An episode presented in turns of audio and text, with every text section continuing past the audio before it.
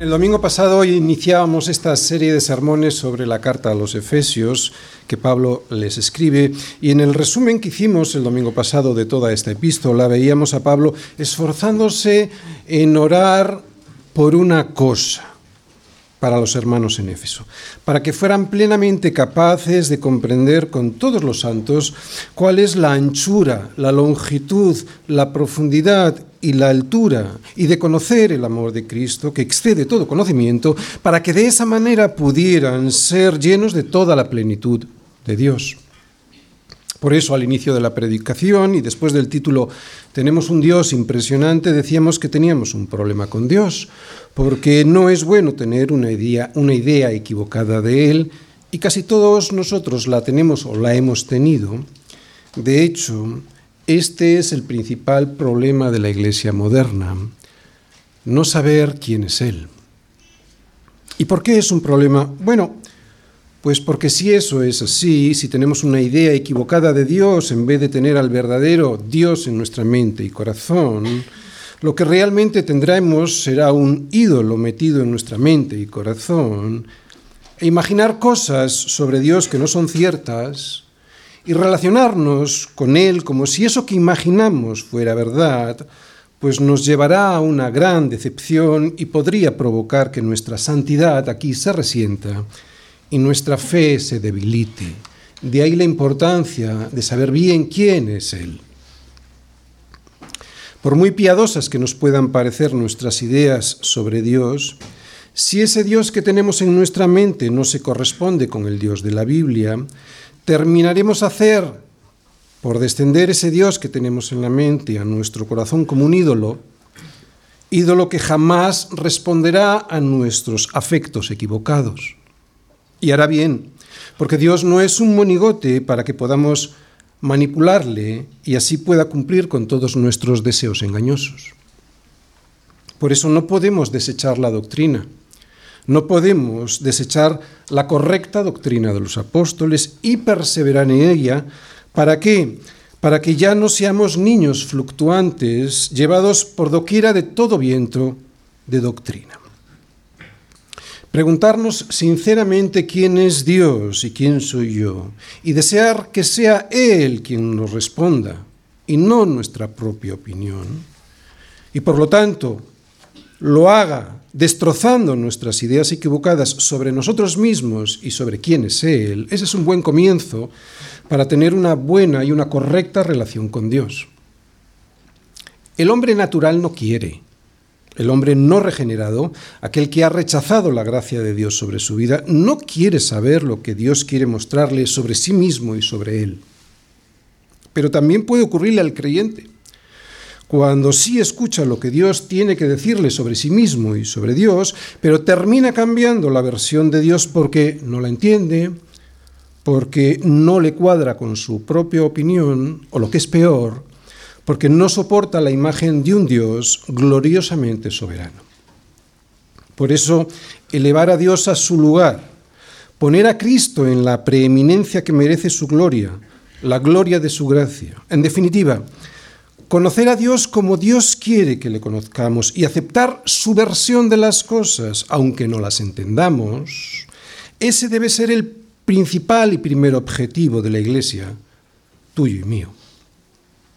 Y solo a partir de entonces, solo a partir de aceptar su versión sobre las cosas, solo cuando no nos resistamos a Dios y a su soberanía, sabiendo que nuestro Dios está en los cielos y que todo lo que quiso ha hecho, aunque no lo entendamos, solo entonces será cuando podremos recibir su misericordia del entendimiento y la paz que solo Él nos puede dar. Y todo por dejar de pelear con Él.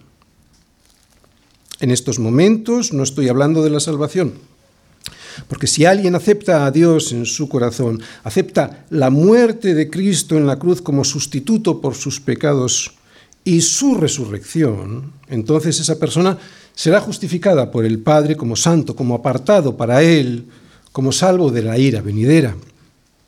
De lo que ahora estoy hablando es de un mayor entendimiento y de la paz que sobrepasa ese entendimiento. entendimiento que te hará ser cada día más santo. ¿Quieres entender mejor cuál es la altura, la longitud, la profundidad, la anchura de Dios?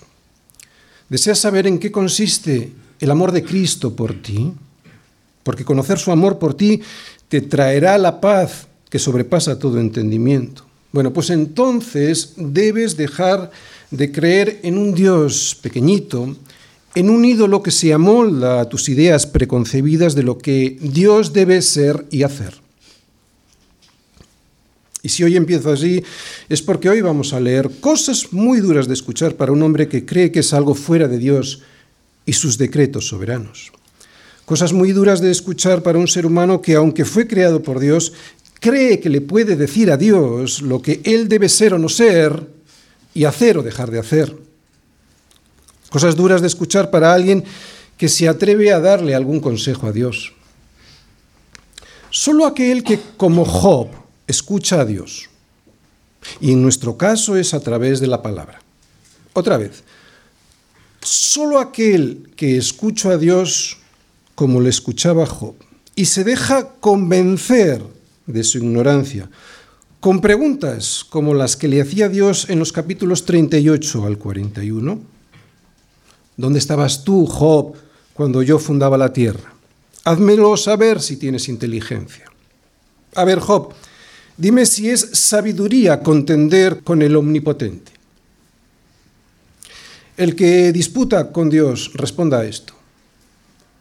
Solo aquel que se deje interpelar de esta manera por el Dios soberano de la Biblia podrá luego decir lo que Job reconoce al final del libro. Yo hablaba lo que no entendía, cosas demasiado maravillosas para mí que yo no comprendía. Por eso, Señor, te lo ruego. Desde ahora te hablaré, sí, y te preguntaré, sí, pero serás tú quien me enseñes. Si esta advertencia la tenemos presente todos los días de nuestra vida, si realmente queremos saber cómo es Dios y su gloria para ser llenos de toda su plenitud, o sea, no solo llenos de sabiduría, sino llenos de su paz, entonces es de vital importancia para nosotros conocer lo que Dios quiere que conozcamos de Él sin resistirnos. Aunque hoy veremos el capítulo 1, los versículos del 3 al 6, yo quiero que leamos hoy hasta el versículo 14 para ver de una manera completa el plan de salvación de Dios al hombre. Y digo de una manera completa porque en estos versículos, los que van del 13 al 14, lo que se ve es la labor de Dios Padre, perdón, del 13 no, del 3 al 14, que es lo que vamos a leer, aunque solo vamos a predicar del 3 al 6. Ahora dentro de un momentito vamos a leer todos, del 3, del 3 al 14. Lo que ahí se ve es la labor de Dios Padre, de Dios Hijo y de Dios Espíritu Santo. En estos versículos que ahora vamos a poder leer, veremos la Trinidad. Entiendo que es muy difícil para nosotros ver a Dios siendo uno y a la vez existiendo eternamente en tres personas, el Padre, el Hijo y el Espíritu Santo. Pero es lo que nos muestra la Biblia. La Biblia, como hoy vamos a comprobar, nos presenta esta unidad de Dios en tres personas que son iguales en perfección y santidad, pero que sin embargo llevan a cabo diferentes funciones en la obra de la creación, la providencia y la redención del hombre. He conocido a personas que se llaman cristianas que no creen en la Trinidad porque dicen que no la ven en las Escrituras. Y aunque es cierto que esta palabra Trinidad no se ve en las Escrituras, sí que de su estudio, del estudio de las Escrituras, podemos deducir su existencia como hoy vamos a comprobar. Antes de leer el texto que os he dicho, quiero dar una definición de Dios que viene en la primera carta de Juan. Allí Juan nos dice que Dios es amor en la primera carta de Juan, capítulo 4, versículo 8 y también en el versículo 16. Si Dios es amor, y utiliza la palabra griega ágape, entonces deberíamos leer la definición que nos da Pablo sobre ese amor ágape en Primera de Corintios 13 para saber cuál es esa esencia misma de Dios. Vamos todos pues a Primera Corintios 13, versículos del 4 al 8. El amor es sufrido, es benigno, el amor no tiene envidia, el amor no es jactancioso, no se envanece, no hace nada indebido, no busca lo suyo, no se irrita, no guarda rencor. No se goza de la injusticia, mas se goza de la verdad. Todo lo sufre, todo lo cree, todo lo espera, todo lo soporta. El amor, como Dios, nunca deja de ser. Si esto que acabamos de leer es la definición de la esencia misma de Dios, sabiendo que Dios es amor, Dios, antes de la fundación del mundo, tuvo que amar a alguien de esa manera. Tuvo que darse a alguien de esa manera inmaculada, perfecta y eterna. Y eso solo es posible si Dios es uno, aunque en tres personas que son iguales en perfección y santidad. No es una idea extraña ni forzada, porque si nos fijamos dentro de un momento, veremos cómo Dios Padre nombra a Dios Hijo su amado. O como cuando después del bautismo de Jesús fueron abiertos los cielos y apareció el Espíritu Santo en forma de paloma, y hubo una voz en los cielos que decía, Este es mi Hijo amado, en quien tengo complacencia. Para que haya amor tiene que haber más de una persona. Es un misterio lo de la Trinidad lo mismo que es un misterio el matrimonio. Una sola carne, cuando son dos personas. Con esta idea en la mente vamos a leer estos versículos de la historia de la salvación de Dios al hombre. Recordad que estamos en la primera parte de la carta, ¿recordáis? La primera parte de la carta la dividíamos en el capítulo 1 al 3, y allí Pablo nos muestra la historia de la salvación de Dios a los suyos, que son los que forman parte de la Iglesia, y en la segunda parte de esta epístola, en los versículos, perdón, en los capítulos del 4 al 6, es la parte en la que Pablo explica pues cuál es el fruto que han de dar aquellos que Dios ha salvado y que forman parte de la Iglesia. Bien, pero lo que ahora vamos a leer es el plan de Dios para la salvación del hombre y cómo ese plan lo lleva Dios a cabo a través de la obra de Dios Padre, de Dios Hijo y de Dios Espíritu Santo. Dios Padre, la obra de Dios Padre en la salvación del hombre.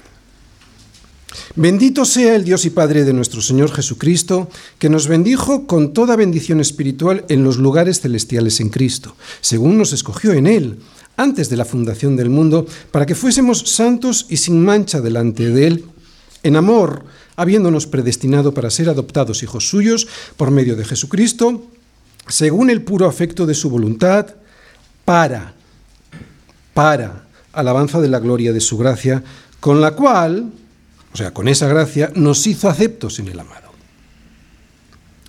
Dios el Hijo, la obra de Dios Hijo en la salvación del hombre en quien, en el Hijo, en quien tenemos redención por su sangre, el perdón de pecados según las riquezas de su gracia, que hizo sobreabundar para con nosotros en toda sabiduría e inteligencia, dándonos a conocer el misterio de su voluntad, según su beneplácito, el cual se había propuesto en sí mismo de reunir todas las cosas en Cristo en la dispensación del cumplimiento de los tiempos, así las que están en los cielos como las que están en la tierra en él asimismo tuvimos herencia, habiendo sido predestinados conforme al propósito del que hace todas las cosas según el designio de su voluntad, a fin de, a fin de que seamos para alabanza de su gloria, nosotros los que primeramente esperábamos en Cristo.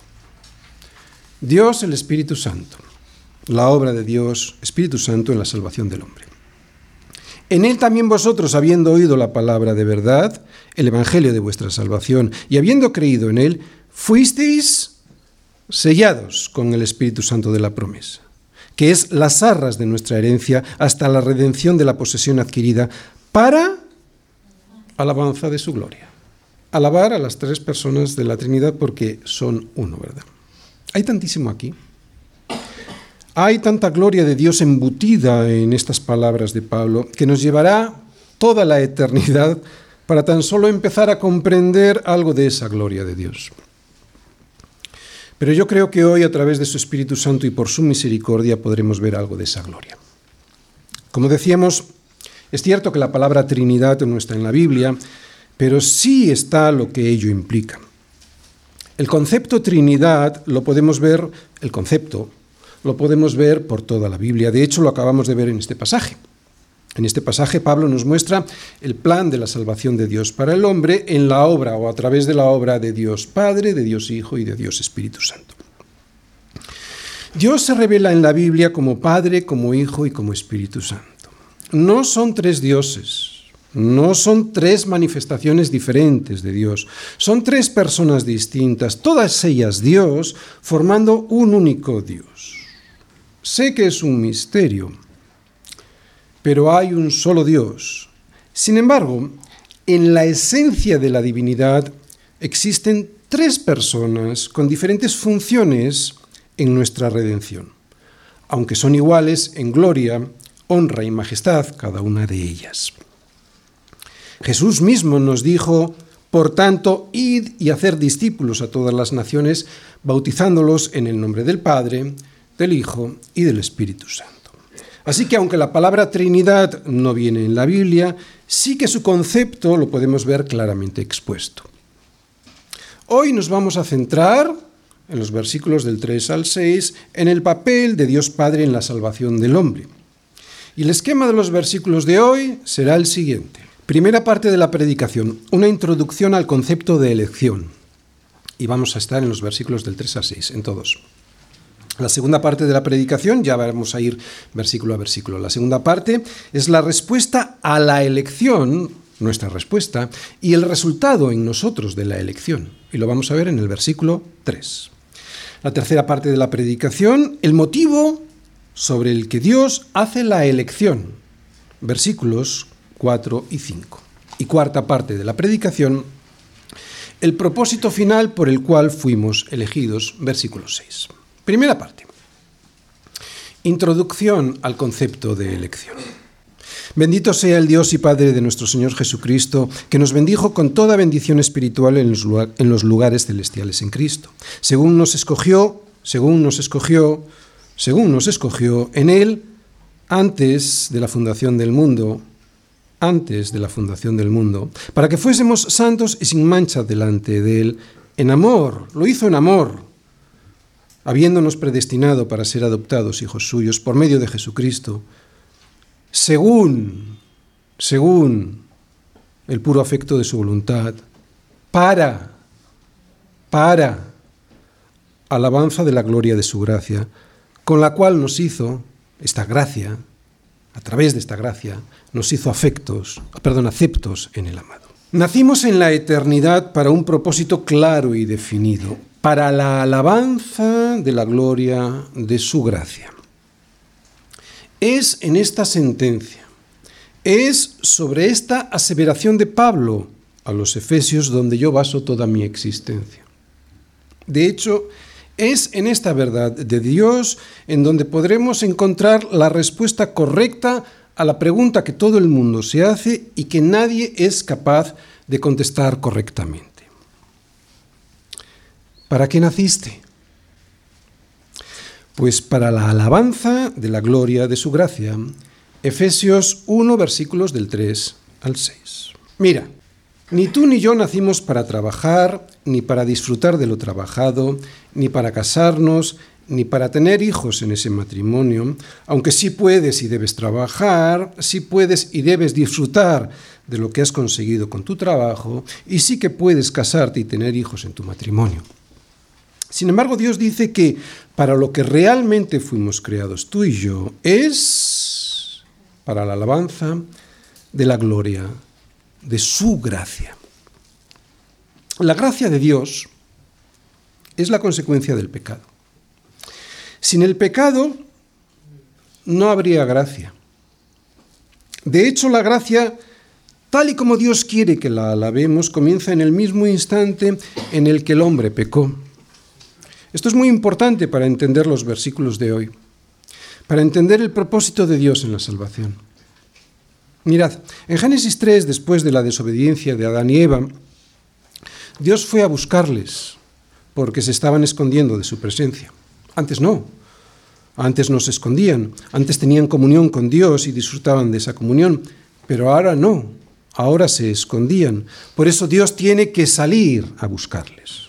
Pero justo después de enfrentarles con su decisión y después de hacerles ver que esa decisión les traería consecuencias terribles, inmediatamente después Dios hizo al hombre y a su mujer túnicas de pieles y los vistió. Aquí vemos el comienzo de la gracia que Dios quiere que alabemos.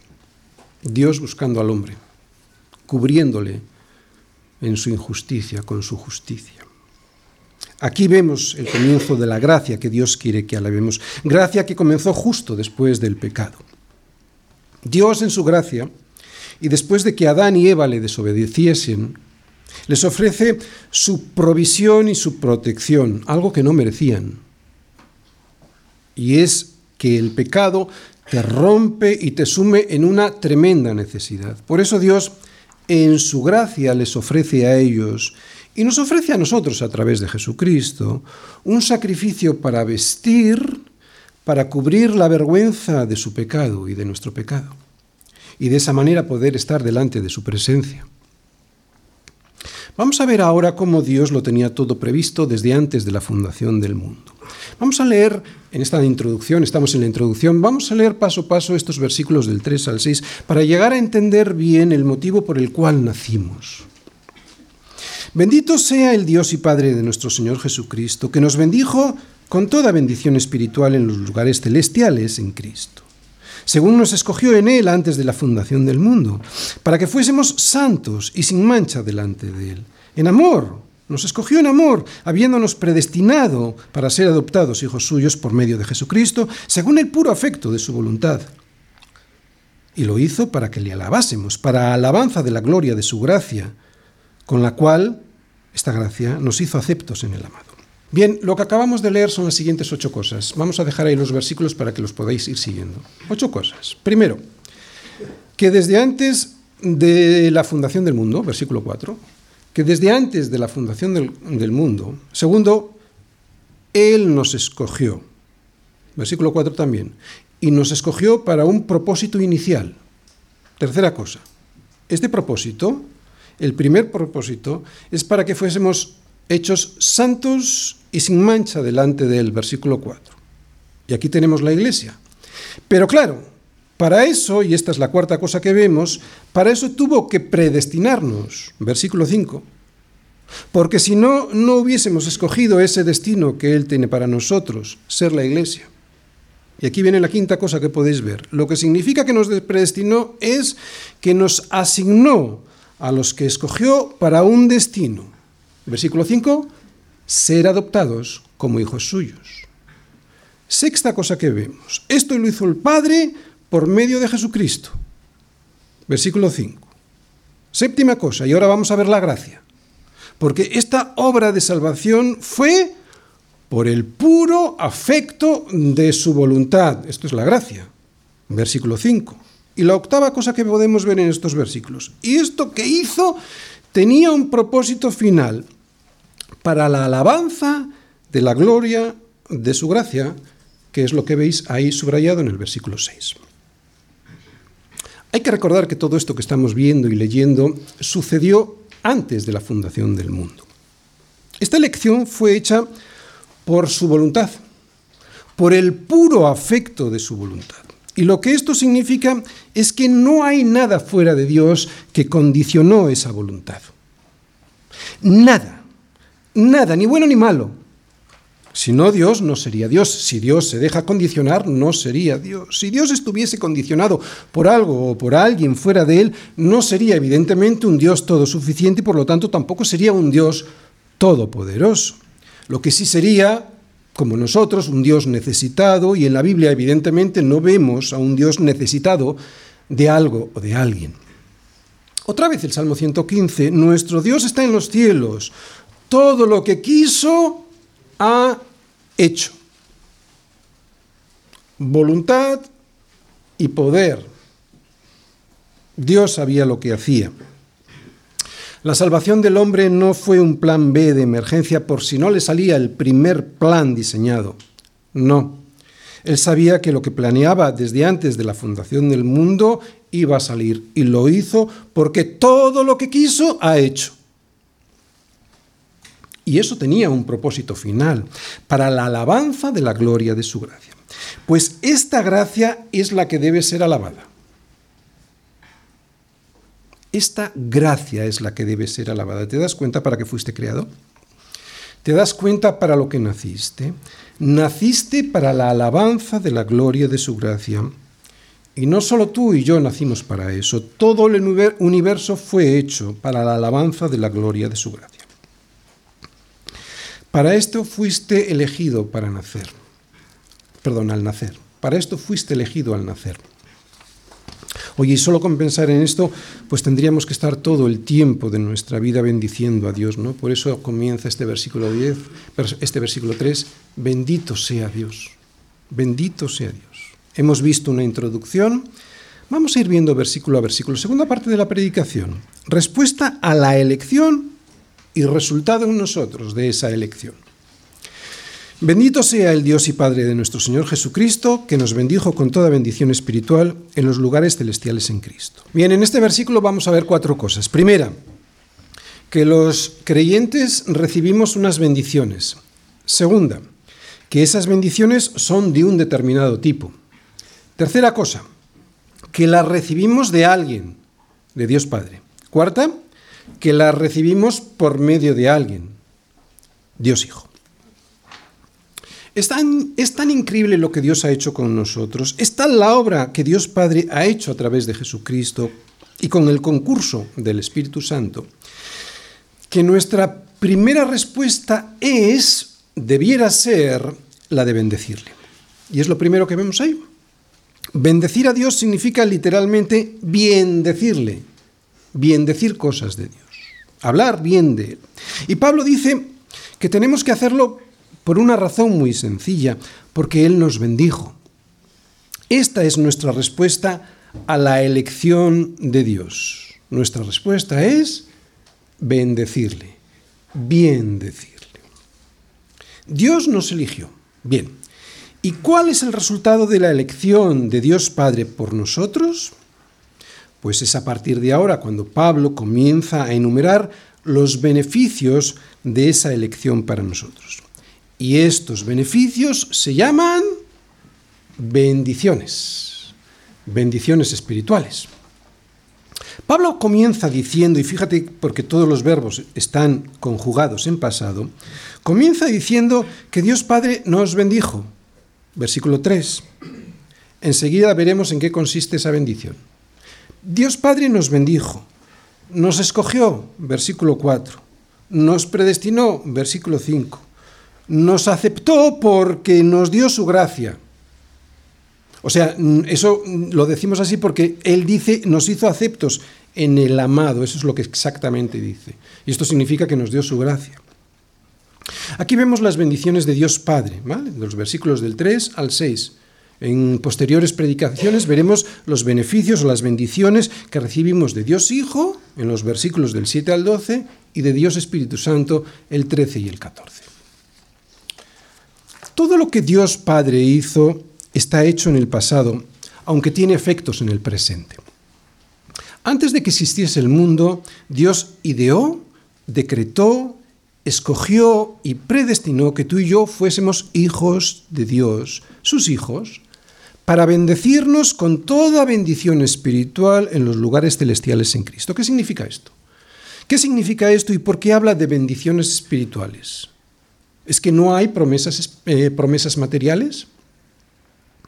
Pues aunque es cierto que sobre la tierra nosotros tenemos bendiciones materiales, también es cierto que esas bendiciones las tienen el resto de las personas.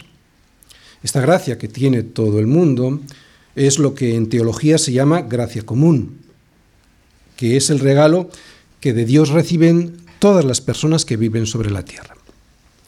Hay muchas cosas que recibimos de Dios en mayor o en menor, en, mayor o en menor medida todas las personas. Todas las cosas que tenemos, por muy poco que nos parezcan, debieran ser suficientes para darle la gloria y las gracias a Dios, porque son regalos de Dios inmerecidos, son bendiciones de Dios. Pero esta gracia común no es de la que habla este versículo. De hecho, el Evangelio no promete las bendiciones materiales como algo que va a ocurrir en nuestra vida sí o sí. Dicho con otras palabras, las bendiciones materiales no son el tema central del Evangelio. Las bendiciones materiales, en contra de lo que muchos predican, no son el tema central del Evangelio. Pablo no se centra en ellas porque, además, las bendiciones como la salud, la riqueza, la prosperidad, el matrimonio, los hijos, el empleo, las casas o cualquier cosa que te puedas imaginar, todo eso pasa. Pasa, no trasciende, no es trascendente, no trasciende de este mundo, por eso no es lo importante. Si nuestra vista está puesta en las cosas de este mundo, si nuestro corazón está puesto en las cosas de este mundo, seguro seguro, eso seguro que será un indicativo de estar predicando mal o de estar recibiendo mal la palabra de Dios. Porque Dios se preocupa más por nuestra salud espiritual, Dios se preocupa más por nuestra santidad que por las cosas materiales que tenemos o no tenemos. De hecho, muchas de las cosas materiales que deseamos, si no las recibimos, es porque Dios considera que nos pueden hacer más mal que bien, o que es necesario en un momento determinado esperar, ¿no? Que es, nos es necesario en un momento determinado practicar la paciencia para que esas cosas después nos las conceda. Y además Cristo no murió en una cruz por las cosas materiales. Cristo murió en una cruz para llevarte hasta el Padre. Por eso Pablo dice que el verdadero resultado de la elección son las bendiciones espirituales, que son las que trasciende a, a este mundo, ¿no? y que fueron ideadas y decretadas por Dios Padre. ¿En dónde? En los lugares celestiales, donde también están guardadas. La relación de todas estas bendiciones espirituales la vamos a ver desarrollada en los versículos del 4 al 14. Pero Pablo comienza diciendo las que son obra de Dios Padre en estos versículos del 3 al 6. Otra cosa es que Pablo no nos dice que fuimos bendecidos con alguna bendición espiritual. Él dice que Dios Padre nos bendijo con toda bendición espiritual. Lo que significa que sus hijos, todos sus hijos, tenemos todos los derechos que tiene cualquier ciudadano del reino de los cielos. Todos los derechos y los mismos unos que otros. Bien, hemos visto que hay unas bendiciones. Hemos visto qué tipo de bendiciones son espirituales. Hemos visto quién nos dio esas bendiciones, Dios Padre. Vamos a ver ahora por medio de quién las recibimos. Pablo nos dice en el final de este versículo 3 que esas bendiciones fueron conseguidas en Cristo. Dios Padre nos bendijo, nos escogió, nos predestinó y nos aceptó por gracia en Cristo. Y estas bendiciones no las tiene todo el mundo. Por eso debes de darle la gloria a Dios Padre por medio de Jesucristo en cada momento de tu vida. Si tenemos todo lo que dice Pablo que tenemos, es por estar en Cristo. ¿Por qué? Porque de Cristo son todas las cosas. Como vemos, por ejemplo, en Mateo 11, 27, ¿no? Dice ahí, todas las cosas me fueron entregadas por mi Padre, dice Jesús. O como también vemos en Juan 3:35, el Padre ama al Hijo y todas las cosas ha entregado en su mano. Y si en Cristo, pues, están todas las bendiciones del Padre, solo estando en Cristo, escondidos en Cristo, podremos disfrutarlas. ¿Entiendes por qué no se trata de una religión cumpliendo ritos y normas? Se trata de estar en Cristo, ser hallados en Él. Así que nuestra herencia está guardada en Cristo. Y si no estamos escondidos en Cristo, no las podremos disfrutar. Es en Cristo donde el Padre nos bendice ninguna bendición espiritual podemos recibir fuera de Él. Ser coherederos con Cristo, como dice Romanos 8:17, lo que significa es que su herencia y su justicia es nuestra justicia. Y francamente, no creo que haya mejor herencia que poder presentarte delante de Dios vestido con su justicia perfecta. Sé que miramos otras cosas, sé que con nuestro engañoso corazón anhelamos otras cosas en esta vida. Un coche, una casa, una esposa, un trabajo, siempre estamos así, ¿verdad? Y no digo que esté mal desearlas, lo que dice la Biblia es que esas cosas serán bendiciones de Dios solo si ponemos nuestra vista en Él y no en las cosas de Él. De hecho, todas estas cosas por las que suspiramos aquí son tan intrascendentes que nadie se va a acordar de ellas cuando llegue el día de estar ante su presencia. Así que la bendición, la verdadera bendición es haber recibido en la cruz el perdón de mis pecados y la promesa de la vida eterna en su justicia. Pero, ¿qué es lo que he hecho yo para haber sido bendecido con semejante perdón y tremenda justicia? ha sido algo que Dios ha visto en mí para que así Él pueda basar su elección? ¿Cuál es el motivo por el cual Dios hace su elección? Tercera parte. El motivo sobre el que Dios hace la elección. Según nos escogió en Él, antes de la fundación del mundo, para que fuésemos santos y sin mancha delante de Él. En amor lo hizo, habiéndonos predestinado para ser adoptados hijos suyos por medio de Jesucristo, según el puro afecto de su voluntad. Bien, yo sé que en este punto hay mucha gente que tuerce el morro porque no entiende cómo Dios puede escoger a unos y desechar a otros. Yo no lo sé, pero lo que sí sé es que Dios escoge y que no lo hace en base a ningún mérito del hombre. Y no lo hace porque aquí se nos dice, y en otras partes de la escritura también, que Él nos escogió desde antes de la fundación del mundo, o sea, desde antes de que Él creara la tierra, ni a ti ni a mí, o el universo entero. No nos dice cuál es el criterio por el cual escoge a unos sí y a otros no, pero sin duda Dios tiene una opinión, tiene una opinión sobre la que elige, y por supuesto es una opinión sabia, aunque no nos es dada a conocer. En este punto sería sensato pensar como pensaba Pablo, Pablo mismo, ¿no?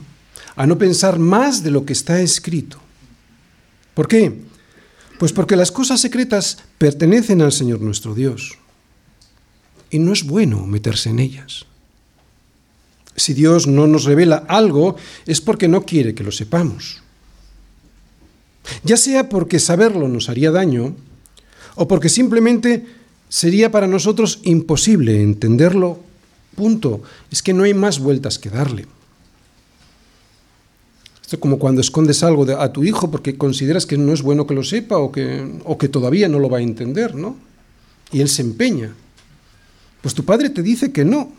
Pretender querer saber algo que Dios no nos ha revelado en ningún sitio de su palabra es ser poco inteligente. Peor aún, es ser soberbio. Y Dios resiste a los soberbios y sin embargo da gracia a los humildes.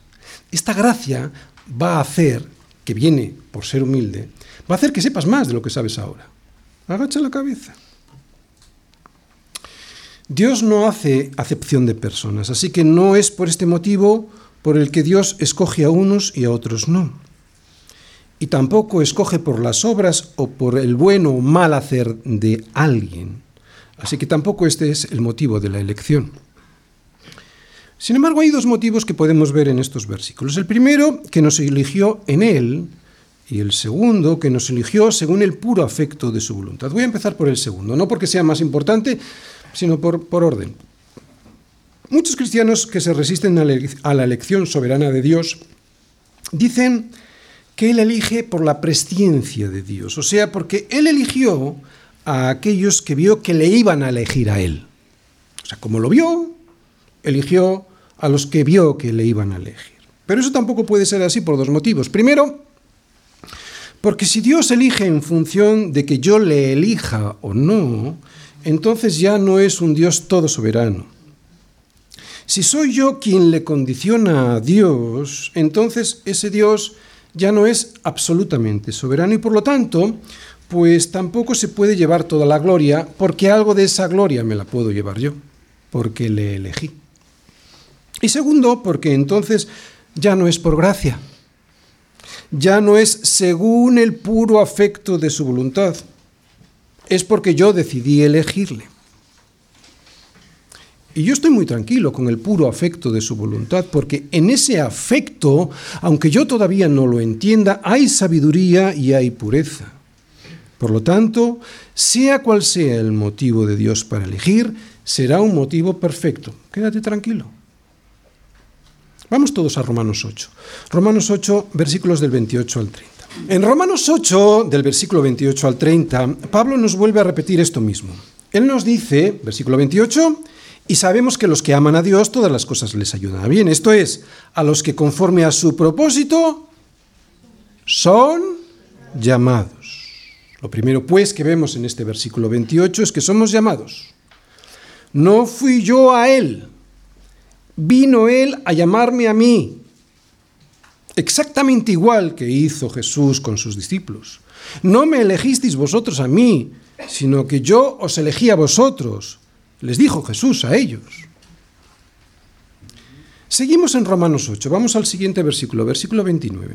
Porque a los que antes conoció, también los predestinó, esta es la palabra importante, para que fuesen hechos conforme a la imagen de su Hijo, para que Él sea el primogénito entre muchos hermanos.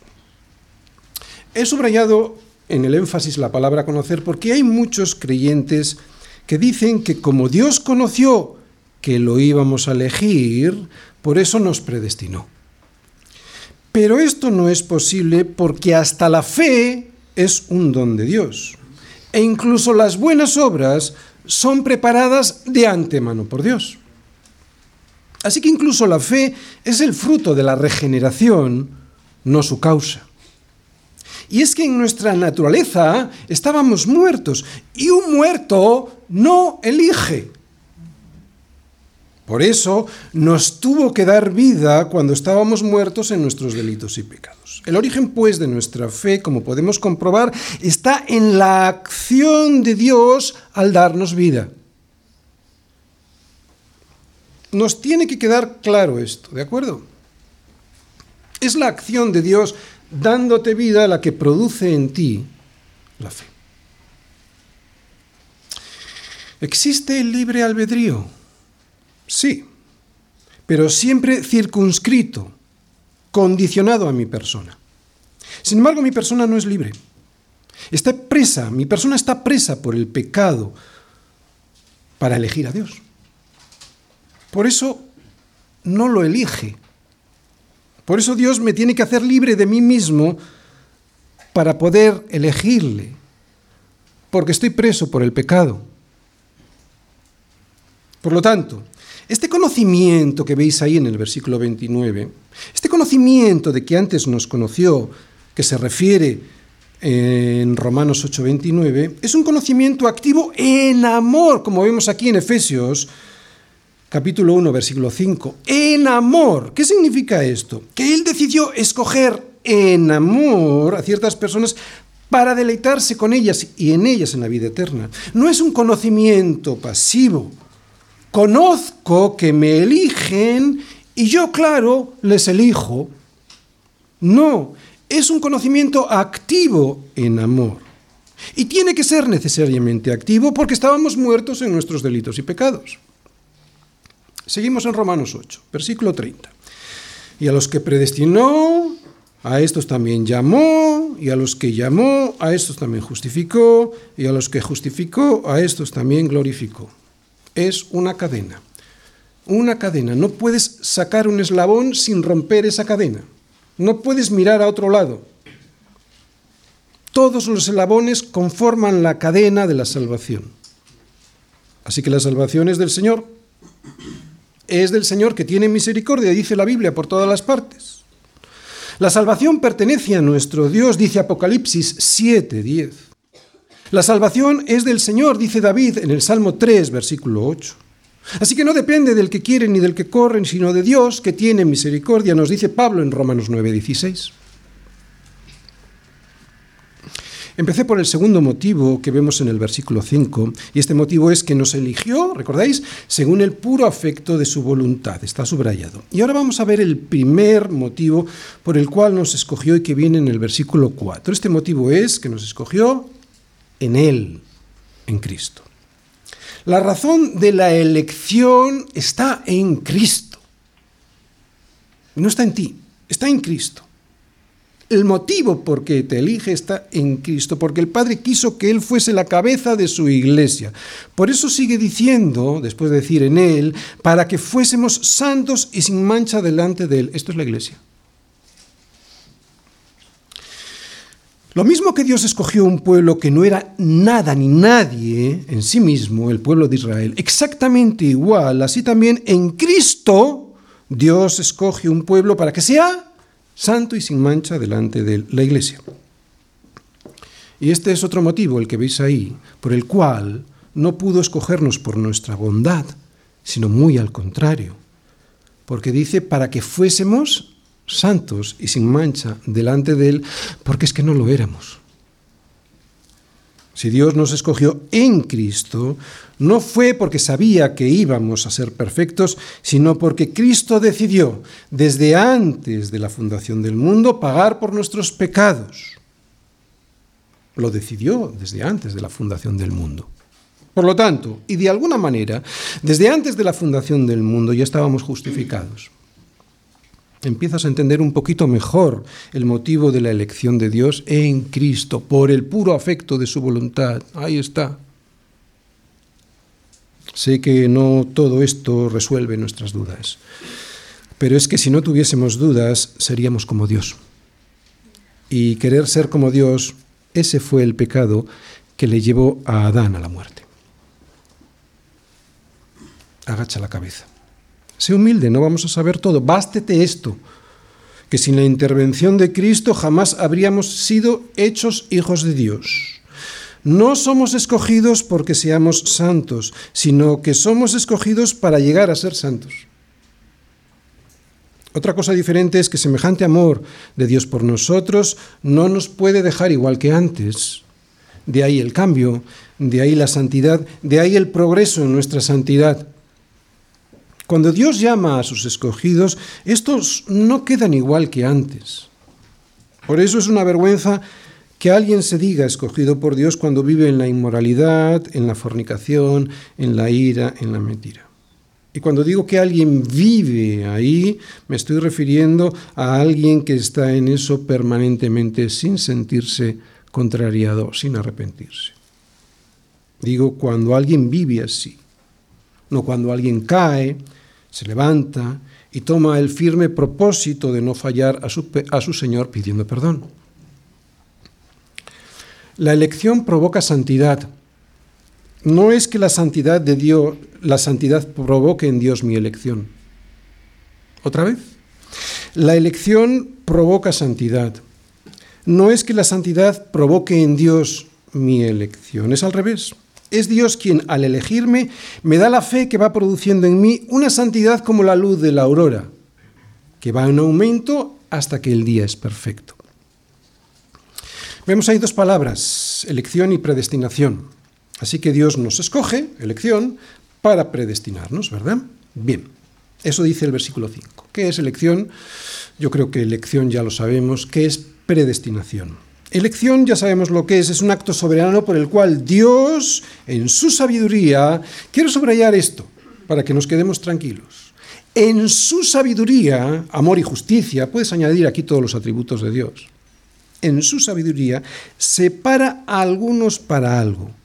Y ese algo también está predestinado por Dios.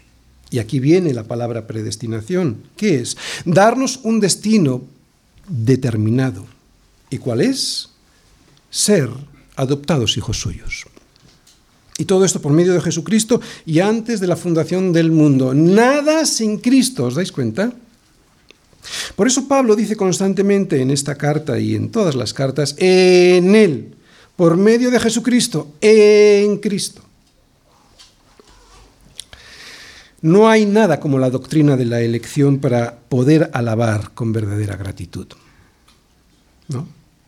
Poder alabar a un Dios de esta envergadura que ha hecho esto, sabiendo que yo nada podía hacer por escogerle porque estaba muerto, saber que me llamó de entre los muertos, nada más y nada menos que para hacerme su hijo, eso que provoca en mí, sino bendecir a Dios, ¿verdad? Tercera parte, perdón, cuarta parte, propósito por el cual fuimos elegidos. Para la alabanza de la gloria de su gracia con la cual nos hizo aceptos en el amado. Quiero que prestes mucha atención. Lo que vamos a decir ahora son cosas complicadas de entender, pero si prestas atención te podrías gozar. Dios hizo las cosas como las hizo para que podamos ver su gloria y así alabar esa gloria de su gracia. Sin el pecado no habría gracia y sin gracia no habría gloria que alabar, porque la máxima expresión de su gloria es la gloria de la cruz. Perdón, la gracia de la cruz. ¿Vale? Otra vez. Sin el pecado no habría gracia. Sin gracia no habría gloria que alabar, porque la máxima expresión de su gloria la vemos en la gracia de la cruz, en el regalo de la cruz. ¿Te das cuenta? Porque todo tiene que ser como es.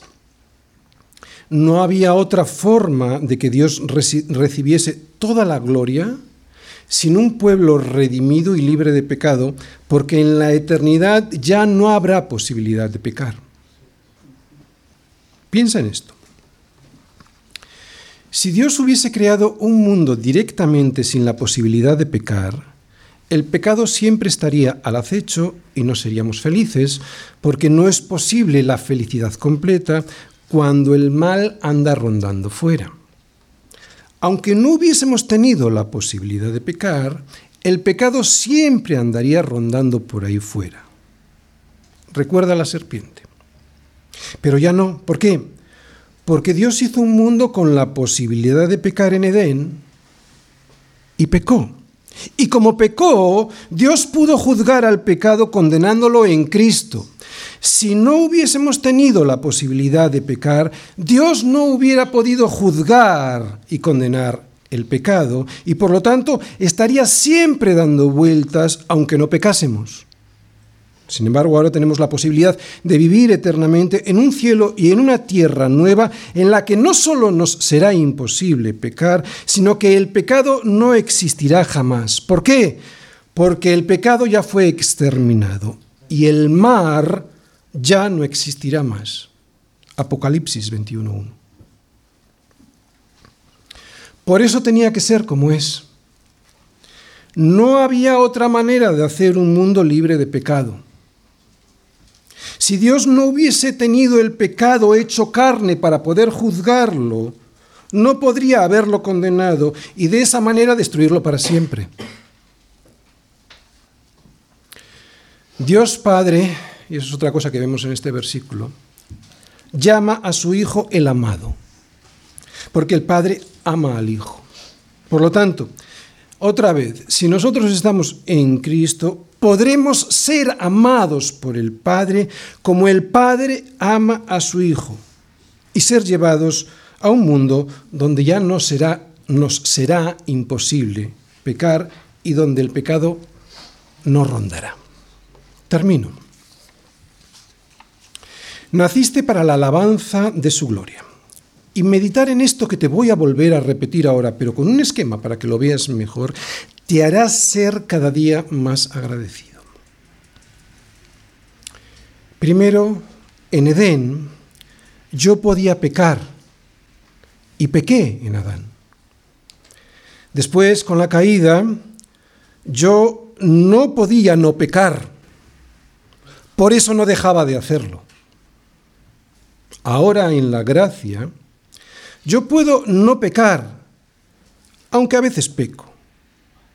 En el cielo yo no podré pecar, porque el pecado habrá sido destruido y porque yo habré recibido un cuerpo semejante al de la gloria suya.